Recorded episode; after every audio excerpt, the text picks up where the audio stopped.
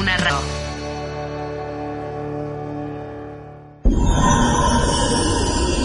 Arinfo, más que una radio.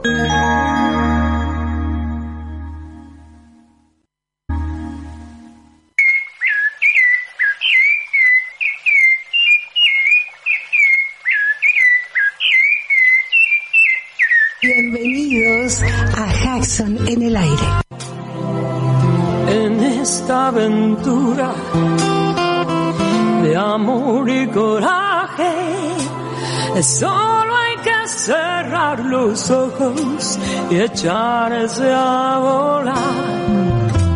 Y cuando el corazón galope fuerte, déjalo salir. No existirá razón que venza la pasión, las ganas de reír. Puedes creer,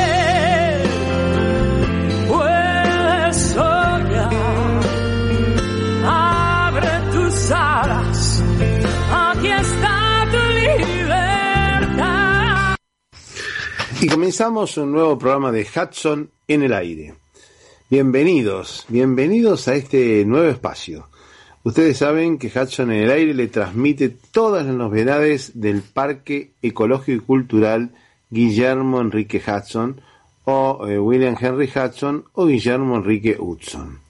El Parque Ecológico es un lugar que tiene unas 54 hectáreas en cuyo centro se encuentra el solar natal donde naciera el naturalista y escritor Guillermo Enrique Hudson allá en 1900 1841.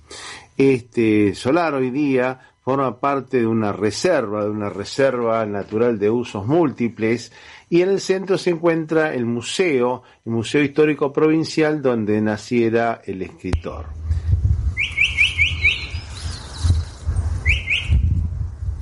Por eso el arte a veces muestra lo que la realidad no puede mostrar. Y bueno, eh, en colación con la obra de Hudson, Hudson como artista puede explicar cosas que los científicos no pueden transmitir.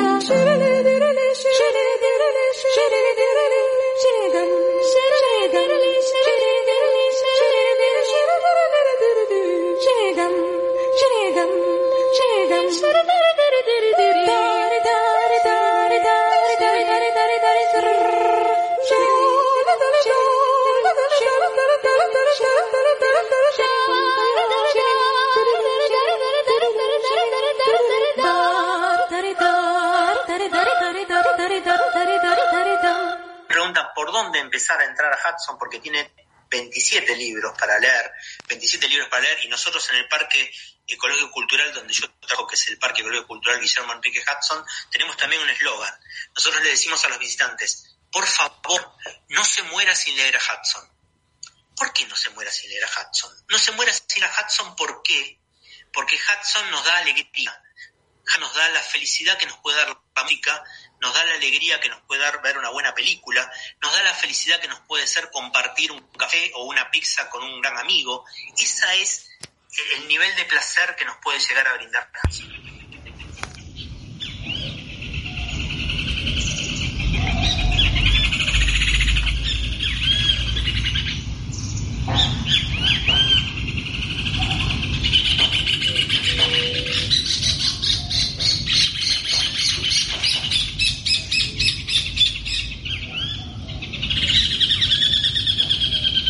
Y comenzamos un nuevo año. Comenzamos un nuevo año esperando que ustedes estén de vacaciones y quizás tengan más tiempo para escucharnos. Quiero hacer una mención por la desaparición en estos en estas semanas de tres grandes naturalistas de la Argentina, Mauricio Rumbold, este, Christian Henske, que tanto nos ayudó eh, a fines de los 80 y principios de los 90, y, y el recientemente desaparecido Francisco eh, Erice. Franci- Francisco Erice. Bueno, hoy quiero recordar desde AINFO, desde el programa Hudson en el aire, y teniendo en cuenta la amabilidad de Atilio Martínez y de, de Rubén Ravera, quería seguir un poco con la crónica de los naturalistas y de los que han trabajado muchísimo a favor de la conservación de la naturaleza en nuestro país. Y hoy quería traer a colación a un personaje no tan histórico, sino contemporáneo, absolutamente contemporáneo, que se llama Francisco Erice. Francisco Erice, para los que son de mi generación, digamos de la generación del 80, eh, la generación del 80 del, de 1980, eh, no la generación del 80 de 1880, tengo que aclararlo porque, porque algunos pueden llegar a confundirse. Digo, para los que somos del siglo pasado y que hemos tenido una cierta trascendencia en el tema ambiental, Francisco Erice es un personaje central en nuestra formación y en nuestra, en nuestra forma de acercarnos a la naturaleza. Erice fue el primero que fotografió la fauna argentina. Francisco, que mm, tiene un nombre bastante reconocido también porque es el hijo de Janet Arata de Erice, quien eh, fuera la promotora del mozarteo argentino. Gracias a ella, varias generaciones eh, pudieron acceder a, la música y, su hijo Francisco eh, tuvo una vocación temprana por el amor a la naturaleza. Eh, en esa vocación se convirtió en el primer fotógrafo naturalista de Argentina, rescatando no solamente los animales de nuestro país, sino también de África, de Asia, de Estados Unidos, y era el que de alguna forma abastecía de, con fotografías de nuestro, de nuestro cuño a las enciclopedias que, que, salían por aquel entonces, ¿no? En la década del 70, en la década del 80, las enciclopedias argentinas no había tantas fotografías de animales argentinos, aunque esto parezca increíble, y tampoco existía tan fácilmente la fotografía digital, sino que todo era a través de diapositivas, de slides. Recuerdo con cierta nostalgia la, el film Kodachrome 64 que era traído de Estados Unidos y que de esa manera se podía graficar y se podía utilizar muy bien en, en los laboratorios de Argentina esa, ese film. Eh, bueno, Francis promovió muchísimo la fotografía, pero no solamente eso, fue también un importante conservacionista, es, mejor dicho, un importantísimo conservacionista eh, que, trabajó en la Fundación Vida Silvestre, siendo su director. Eh, fue también presidente de la Administración de Parques Nacionales en determinado momento y fue también el fundador de algunas organizaciones no gubernamentales como Habitat y algunas otras en, en Argentina y en Latinoamérica. Pero yo si tuviera que destacar una de las cosas de Francisco Erice en relación a su aporte a la conservación y a la difusión de la naturaleza es su rol como presentador de documentales en eh, la aventura del hombre. Eh, recuerdo con, con, mucho afecto y con mucho cariño los sábados a la mañana que él eh, hacía esas presentaciones de distintos documentales, algunos de Latinoamérica y muchos también de África, y que uno podía acceder a través de la televisión, eh, eh, en ese caso, en, algunos casos en blanco y negro, eh, podía acceder a las imágenes de los animales y para los que éramos amantes de los animales ese acercamiento fue verdaderamente una impronta y, y algo que marcó de alguna manera nuestro destino. Yo tuve la suerte de tenerlo a Francisco Erice también como jefe en la Fundación Vida Silvestre Argentina durante algunos años y en ese sentido también puedo dar fe y puedo dar honor de su hombría de bien y de su y de su calidad humana, además de ser un importante conservacionista y un técnico. Así que para los que les interese el tema, les propongo buscar las fotografías de Francisco Erice en, en las enciclopedias, seguirlo en, en, las redes y de alguna manera honrar a este hombre que ahora este, sí continúa su labor conservacionista a través de la Asociación Aves Argentinas en el miembro del directorio, pero que sin duda alguna ha dejado un camino trazado para que todos nosotros lo podamos seguir.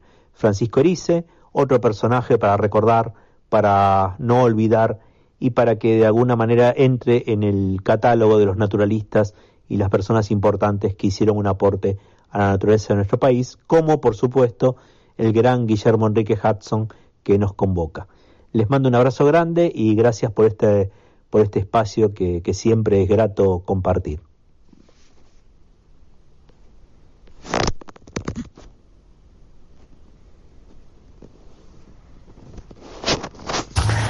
Y pasamos este audio de Francisco Erice, contado por el licenciado Carlos Fernández Balboa. Hace muy poquito nos contaba que Francisco Erice era un naturalista entre los personajes de la actualidad. Pero ya no es más. Y profunda pesar y congoja es la partida de Francisco Erice que ha fallecido. Y el mismo Balboa dice que estaba muy contento que lo haya elegido a él porque estuvo trabajando con Francisco Erice dentro del grupo de Estrategia Nacional de Áreas Naturales de la Fundación Vida Silvestre. Y estuvo trabajando como asistente personal, por eso lo conoció personalmente. Y bueno, esto le causó un, gran pesar, la pérdida de Erice, con quien tantas veces estuvo trabajando en la edición de la revista Aniversario, por ejemplo, y tanto que le ha enseñado a trabajar. Erice fue un personaje fantástico de nuestra época, pero bueno, ha partido, ha partido como, como todos en esta época tan difícil, y por eso eh, eh, Carlos Fernández Balboa hace un homenaje a la partida de Francisco Erice, que estaba mal de salud hace un tiempo, pero que no pensábamos que se iba a ir tan pronto. Bueno, un homenaje a Francisco Erice entonces.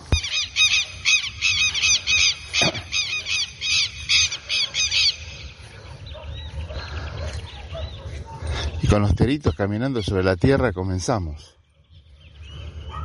Comenzamos una mañana nueva.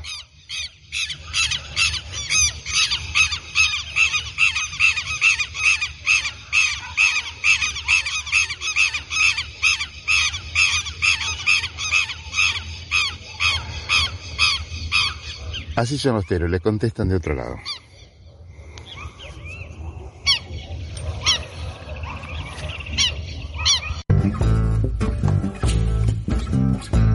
Dale tero, tero, dale tero. Ya se muere en el eco la voz del tambor. Dale tero, tero, tero, dale miras de frente la puesta del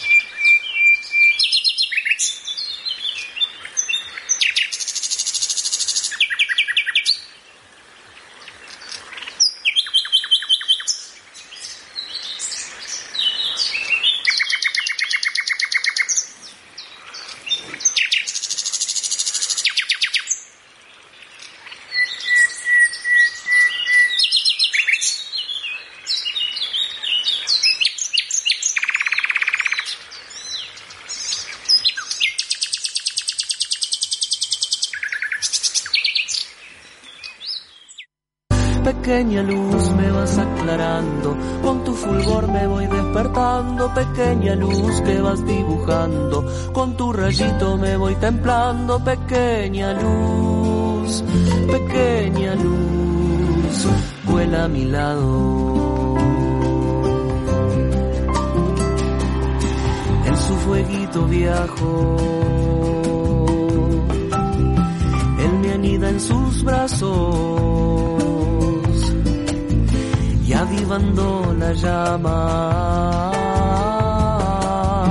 me va recuperando. De nube en nube vamos, nimbos atravesamos, cirros que sueltan olas en nuestro inmenso lago. Aclarando, con tu fulgor me voy despertando, pequeña luz que vas dibujando, con tu rayito me voy templando, pequeña luz, pequeña luz, vuela a mi lado.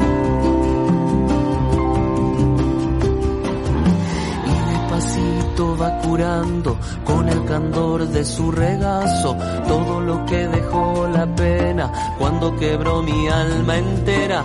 Y el remolino de la vida agita siempre melodía. Solo deseo en cada giro volverte a ver volverte a ver volverte a ver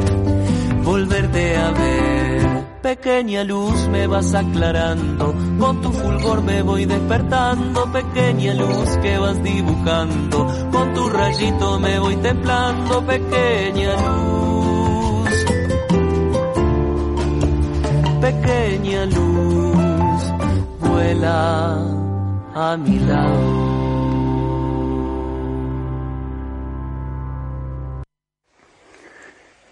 Bien, se acerca el Día Internacional de la Mujer y me pareció apropiado recordar eh, la, figura de, de, la mujer en la obra de Hudson eh, a través de un texto que escribió eh, Jorge Pickenheim, Jorge Oscar Pickenheim, que se llama El sino paradójico de Guillermo Enrique Hudson, editado por Corregidor. Él dice, también en este caso podríamos hablar de paradojas, porque quien fue siempre un hombre recatado en sus efusiones sentimentales y guardó estricta reserva sobre su vida íntima, quiso sin embargo a las mujeres con honda pasión. Me sobran motivos para sospechar, indicó Alicia Jurado en una nota publicada hace algunos años, que después de los pájaros nada le interesó tanto como las mujeres. Así, del condado de sus abuelos, se llevará a modo de recuerdo no la imagen de la estupenda catedral, sino la de un rostro de ojos azules que le sonríe, en busca de Guillermo Enrique Hudson, artículo publicado en el suplemento literario de la Nación, Buenos Aires, 19 de noviembre de 1967. Varios biógrafos lo presentaron a Hudson como si hubiese sido un empecinado misógino, así lo hizo por ejemplo Ezequiel Martínez Estrada, modificando uno de los rasgos fundamentales de su personalidad, ya que enamorado de la naturaleza en todas sus formas, lo estuvo también de las mujeres. Estas aparecen idealizadas en algunos de sus cuentos y novelas, donde se las identifica con flores y pájaros. Tal ocurre con Yoleta en una edad en una era de cristal, con Rima en Mansiones Verdes y con Marta Riquelme en El Ombú. Igualmente con Margarita y Dolores en La Tierra Purpúrea. Hay un pasaje al finalizar el capítulo 7 de este relato que transcurre en el Uruguay altamente sugestivo, dijo Hudson.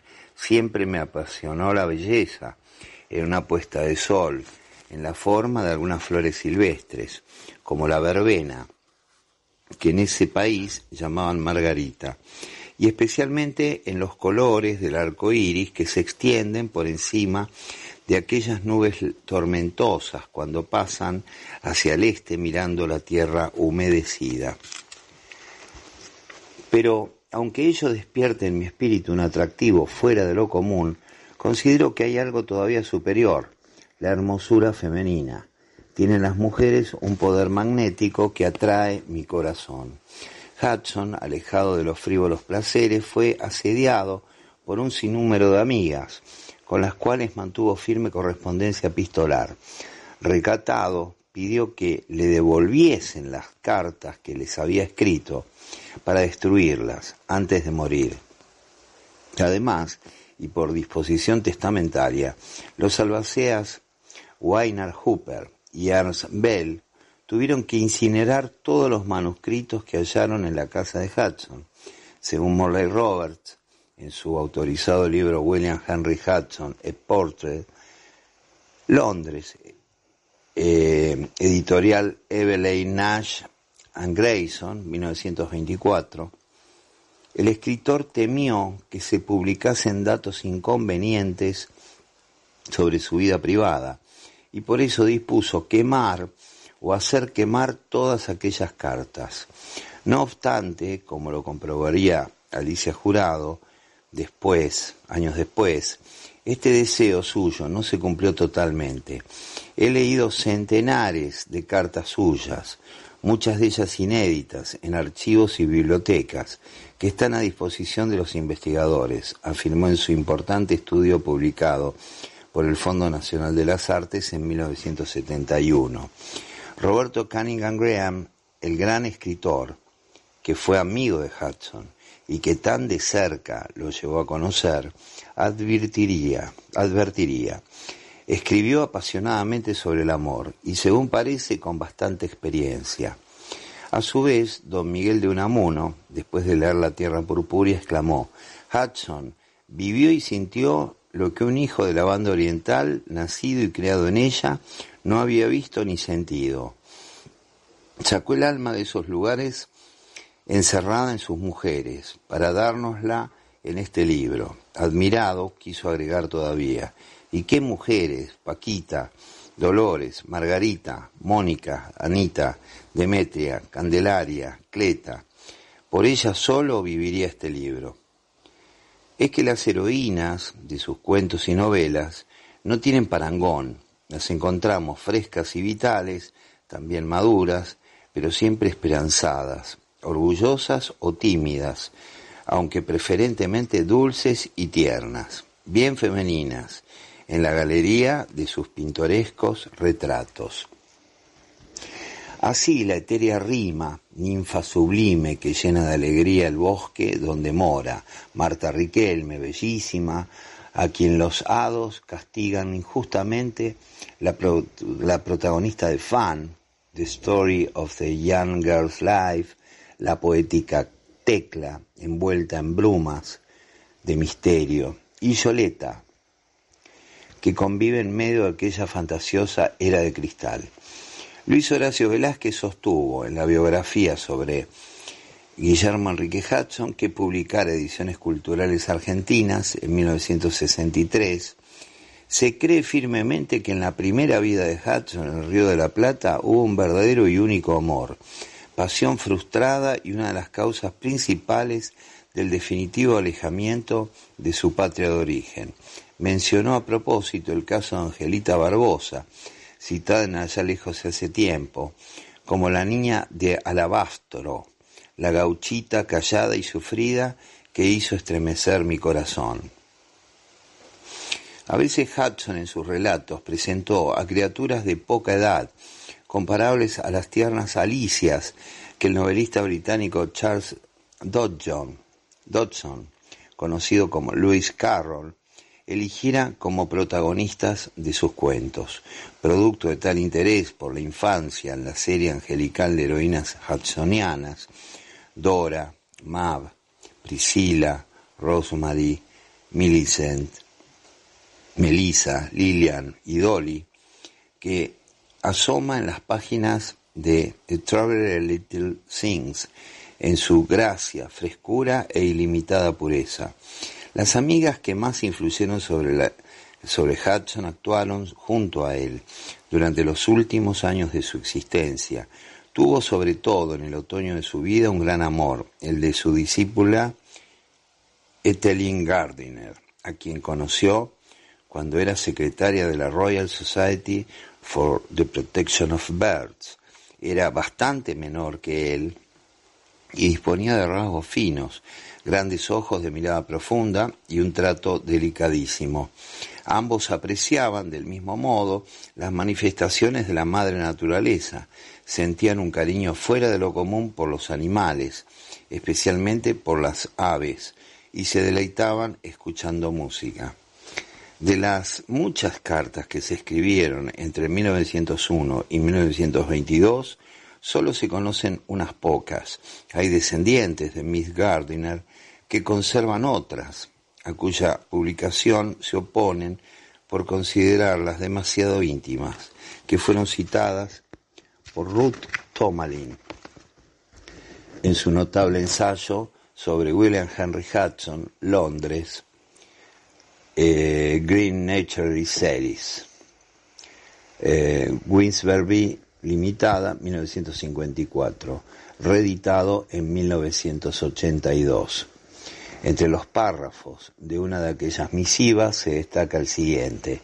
Para mí, y espero que para ti también, no son necesarios el tiempo, ni la lúcida razón, ni la intuición que revela el oculto significado de las cosas, ni el bien o el mal que pueda haber anidado en ellas. Bástenos verificar que resulta bueno encontrarnos intensificando siempre nuestras relaciones cotidianas. Y si, dentro de 20 o de 50 años, otras personas llegasen a conocer nuestro secreto, ¿qué supones tú que dirían? Que mi, mi amistad, y más que amistad contigo, fue la mejor influencia que conocí, la más dulce y purificadora. Por esa causa, soy un hombre mejor, además de intensamente feliz.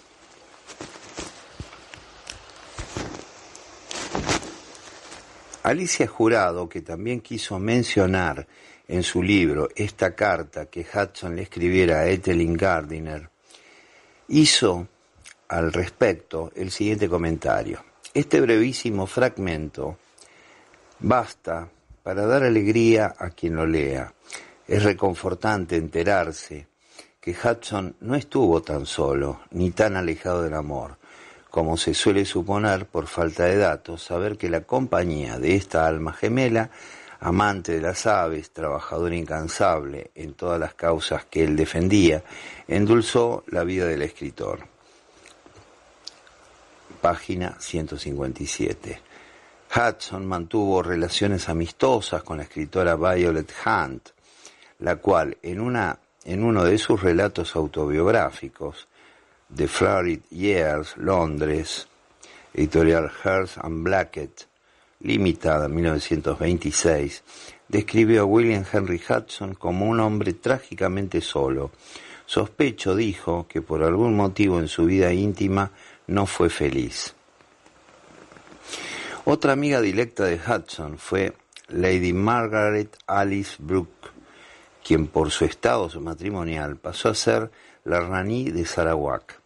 También ella gustaba de la música, era una excelente pianista y cultivaba la literatura. En sus memorias describió la forma como había llegado a conocer a Hudson, quien pasaría luego varias semanas en la casa de campo que Lady Margaret poseía en Ascot, entre perfumados bosques de pinos. Cuando la raní lo trató, todavía era muy buen mozo, alto y flaco, fue uno de los hombres más atractivos que frecuenté. Su cara fina y espigada mostraba pómulos salientes, nariz filosa, barba, bigotes cortos y ojos penetrantes, oscuros y hermosos, semejantes a los de un águila. Lo vi hacer proezas tan extraordinarias como esta. Tenía setenta años cuando durante un paseo por el parque de Ascot montó en pelo un caballo alazán que empezó a corcovear, a dar coces y a abalanzarse. Hudson permaneció sentado como un centauro hasta que lo dominó. Entre las anécdotas casi insólitas que se conocen sobre Hudson, se encuentra la siguiente. En 1916, durante su internación en el St. Michael's Hospital de Cornwall, que era dirigido por las hermanas de la Santa Cruz, el escritor convaleciente se hizo muy amigo de Mary Cornelia, enfermera que estaba a punto de hacer sus últimos votos como monja. Hudson, al conversar con ella, se dio cuenta que la vocación religiosa de la joven no era firme y la convenció para que cambiara de intenciones. A fines de enero de 1917 escribió en tal sentido a Morley Roberts. Ayer recibí una afectuosa carta a aquella muchacha. Dejó el convento y está ahora en Francia, en Tours. Bien empleada y muy agradecida. Se siente libre y como es joven todavía hermosa y de buen carácter, probablemente se casará y será feliz. Acompañaron al escritor en su vejez, además de Ethelyn Gardiner, Violet Hunt, Lady Margaret Alice Brooke, la ranía de Sarawak, y las esposas de Frank E. Lemon, Lord Grey y William Rothenstein, el célebre dibujante y pintor.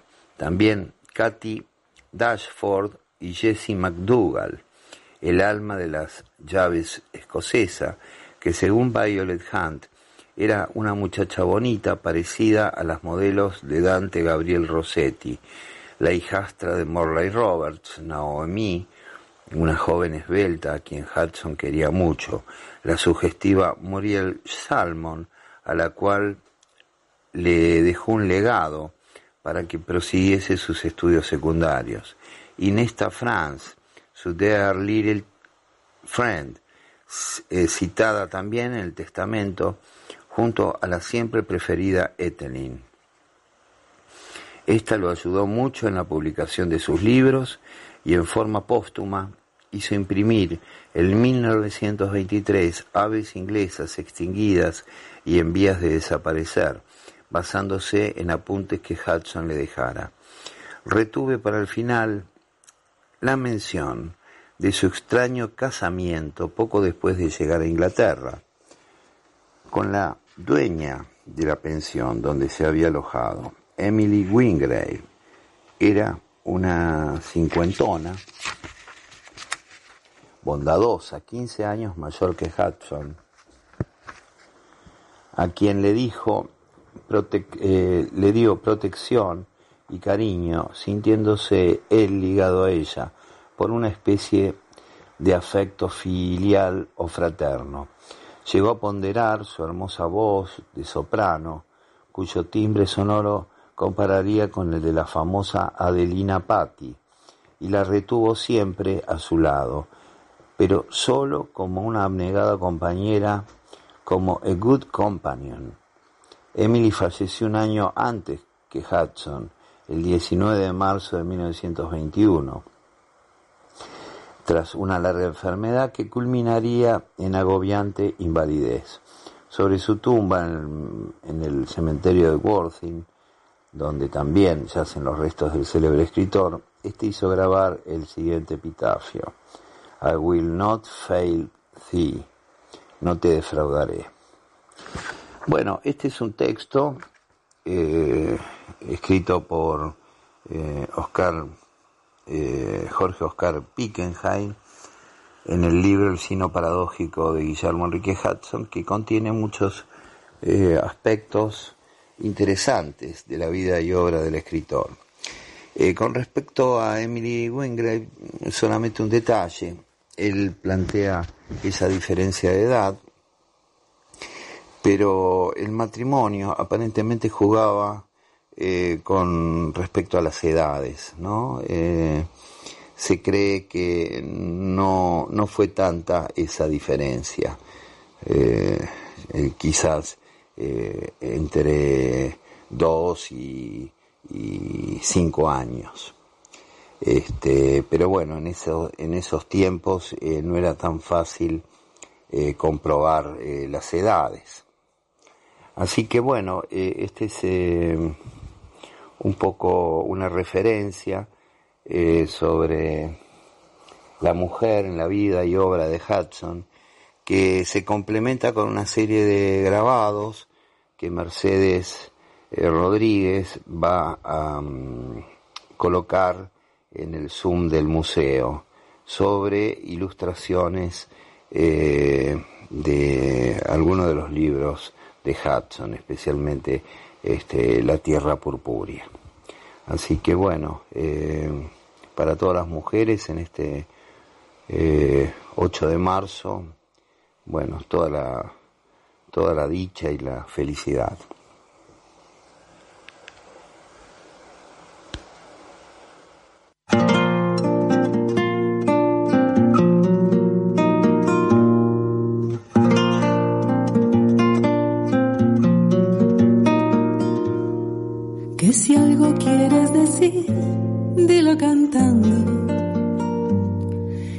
Algo quieres llorar, cántalo también.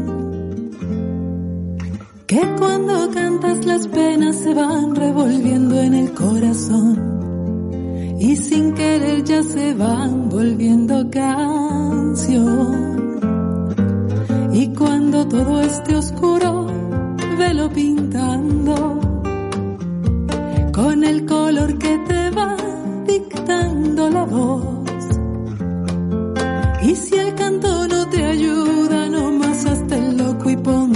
verdad.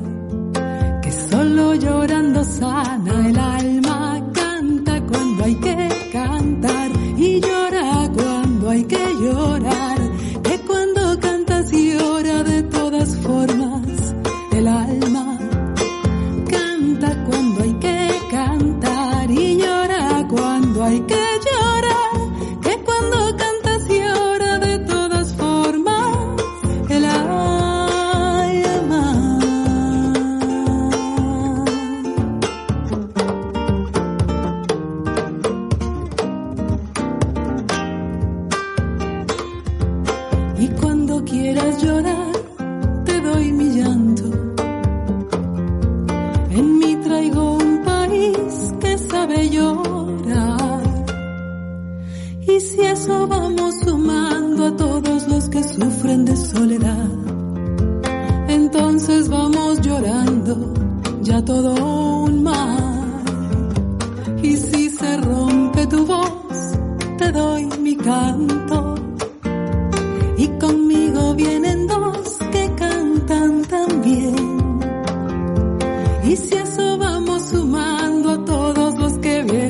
par en par, mejor te regalo un mar de gente. Canta cuando hay que cantar y llora cuando hay que llorar.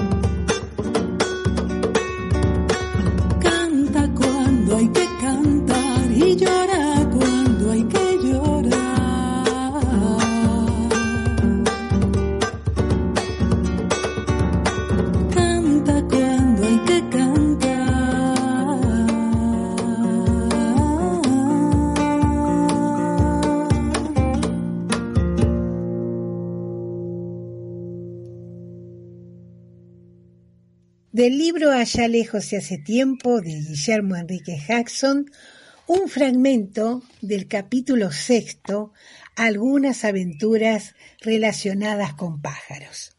Y dice así. Llegamos luego a un paraje cubierto de tierno césped. Poco después estábamos frente al río. Este se había desbordado a causa de las últimas y copiosas lluvias. Tenía pues alrededor de 50 metros de ancho. Observamos una cantidad sorprendente de aves. Se destacaban por su abundancia los patos salvajes. Había también algunos cisnes y muchos zancudos, ibis, garzas, cucharetas, etc. Pero los más asombrosos, los más maravillosos de todas esas aves eran unas esbeltas, altísimas, de color blanco rosado. Vadeaban solemnemente el río en fila, conservando una distancia de metro. Se hallaban a 20 metros de la orilla. Quedé sorprendido y fascinado por aquel bello espectáculo, y el placer que me abargaba se intensificó cuando el pájaro iba adelante se detuvo, y alzando la cabeza, tensando el esbelto cuello, abrió las alas y las sacudió. Descubrí que estas extendidas eran de un glorioso color carmensí. Aquel pájaro me pareció la criatura más angelical que había visto en la tierra. Me pregunté qué nombre tendrían estas aves maravillosas. Interrogué a mis hermanos, pero ellos no supieron responderme. También era la primera vez que las veían. Más tarde me enteré de que el flamenco no era una especie común ni muy difundida en la región vecina porque no había allí algunos cursos de agua suficientemente caudalosos. Empero, solía vérselos reunidos en bandadas en una laguna que quedaba a un día de viaje de casa. Pasaron varios años antes de que tuviera oportunidad de volver a encontrarlos. Luego los he visto cientos de veces, en tierra o volando, a cualquier hora del día y con las más diversas atmósferas como marco.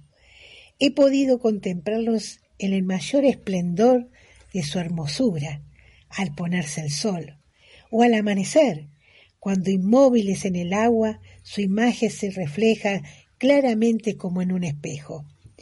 Los he divisado desde una alta orilla, volando en bandadas, rozando casi el azul del agua, formando una larga línea carmesí o una perfecta media luna, conservando iguales distancias entre sí, con las alas a punto de tocarse. Pero el deleite que me produjeron tales espectáculos no podrá jamás compararse con el que experimenté en aquel primer encuentro, cuando tenía apenas seis años.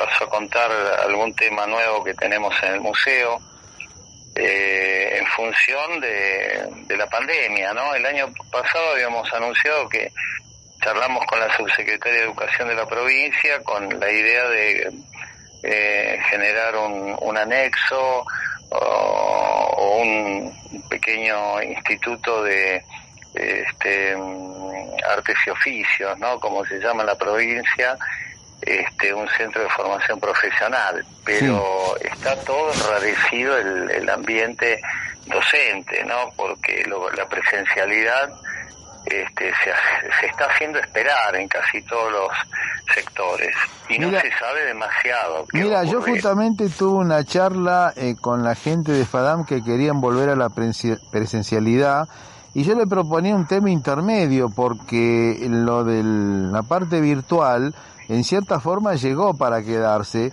y lo presencial es necesario, pero el tema es cómo combinar la presencialidad con lo virtual. O sea, hay cosas que se pueden hacer virtualmente y otras que no, y otras que son presenciales, pero también se puede hacer presencial con combinación virtual para no tener tanta gente, para que no sean eh, grupos muy numerosos, o bueno, habría que estudiarlo, es todo un desafío, ¿no?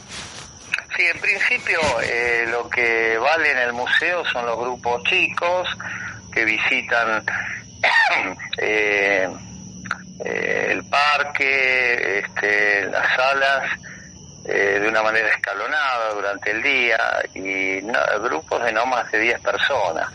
Por fortuna tenemos un lugar abierto y hace posible este, esta modalidad.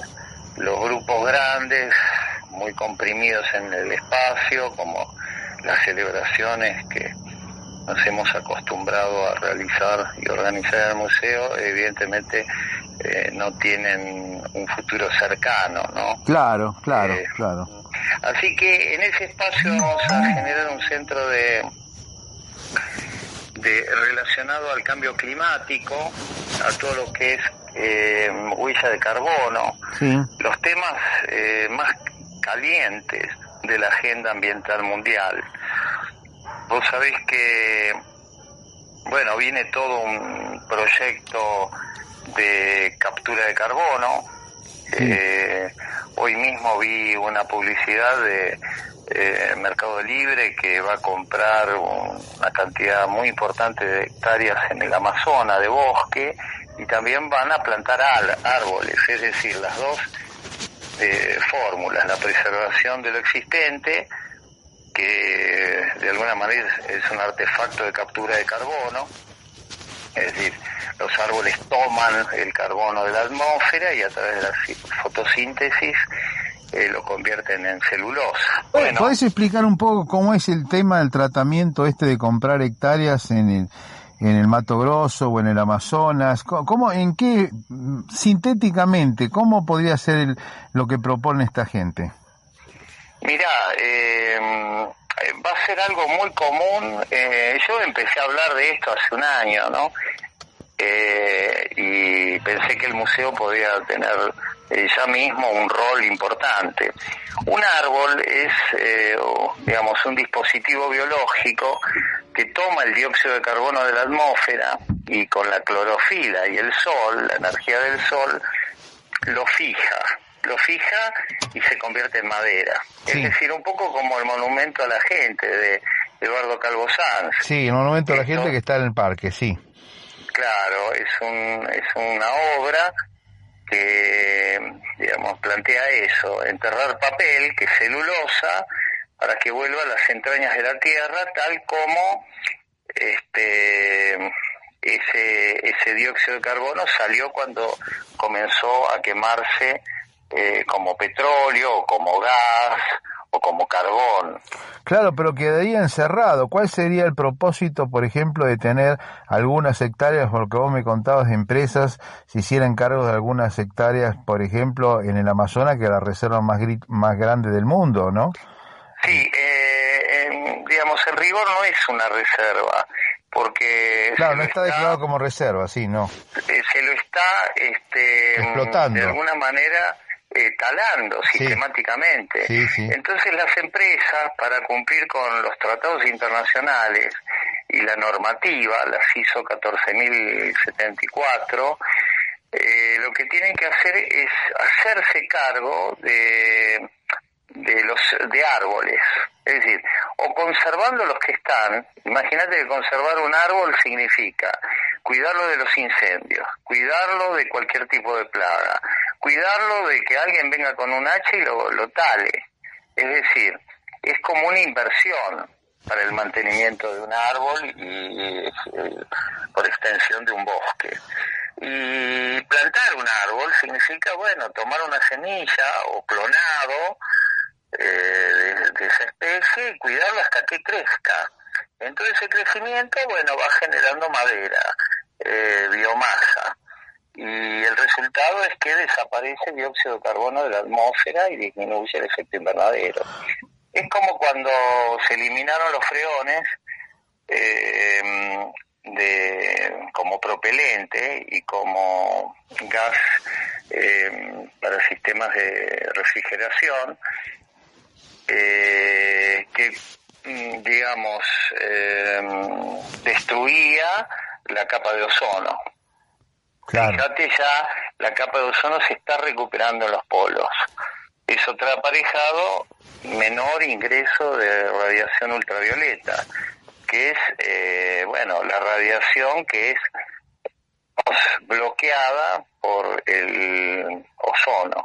Bueno, esto sería como tener una especie de conciencia global en la cual lugares que son relativamente, entre comillas, más pobres, dejen de talar los árboles para mantenerlos como reserva y se hagan cargo otros países u otras naciones u otras empresas que son, entre comillas, más ricas y podrían mantenerlo eso en estado natural para el bien de toda la comunidad. Es un poco ese tema. Eh, sí, antes el precepto de Naciones Unidas, a partir del año 72, eh, era eh, la máxima era el que contamina paga. Claro. Es decir, pagaba más impuestos y tasas y, y mm, todo tipo de gravámenes las empresas que contaminaban. Eh, ahora se cambió, es decir, el que contamina tiene que hacerse cargo del dióxido de carbono que, que este, emite. Por ejemplo, en el campo, eh, un campo con vegetales, fueran los que fuesen, incluyendo la soja, captura carbono. Sí. Pero un campo con vacas no. Sí. El ganado emite mucho dióxido de carbono y otros gases invernaderos. O sea que en cierta forma contamina, pero si estuviera mezclado el ganado con un bosque, eh, neutralizaría, por ejemplo. Claro, eh, lo que está buscando el Acuerdo de París, eh, que va a ser, digamos, tiene digamos, objetivos hacia el 2050, pero con cinco años de gracia ahora para eh, cambiar las tendencias de las emisiones, eh, plantea que hay que capturar el carbono y los responsables son en general eh, todos, las empresas industriales, las empresas agropecuarias y los ciudadanos de a pie. Claro. Entonces, hay, hay una reducción de las emisiones que se logra usando, eh, por ejemplo, energías alternativas, eh, básicamente solar y eólica, eh, pero hay una, una huella de carbono, como es que se la llama, ¿no?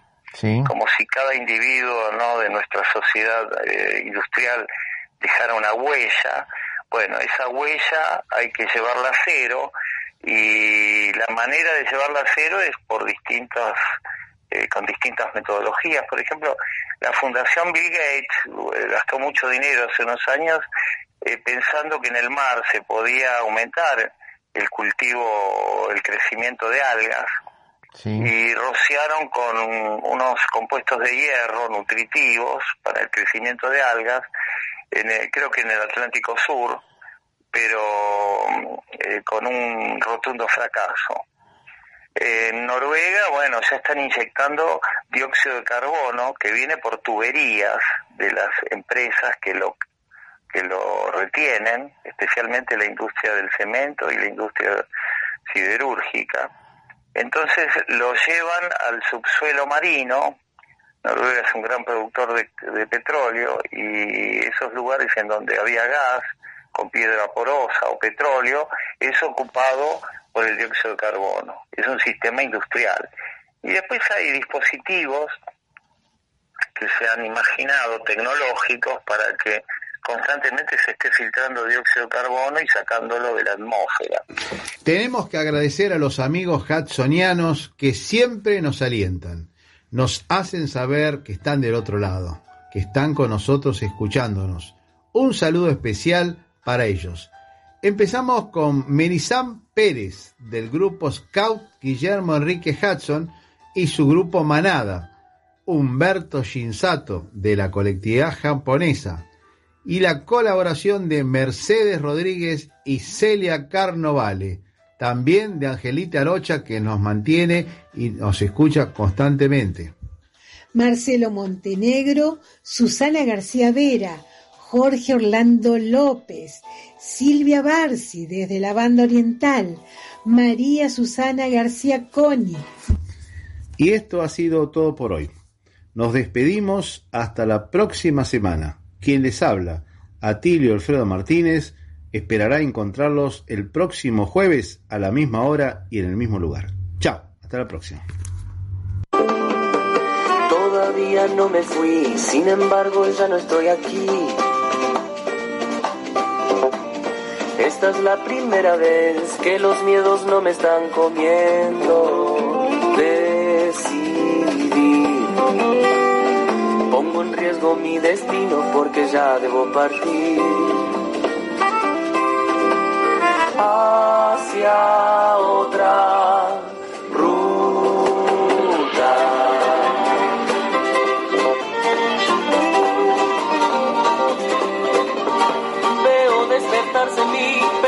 pensamientos que creía perdidos. Luces en los árboles, adelante me espera el camino. Me llevo los impulsos que fundieron los colores de mi voz. Chao, chao.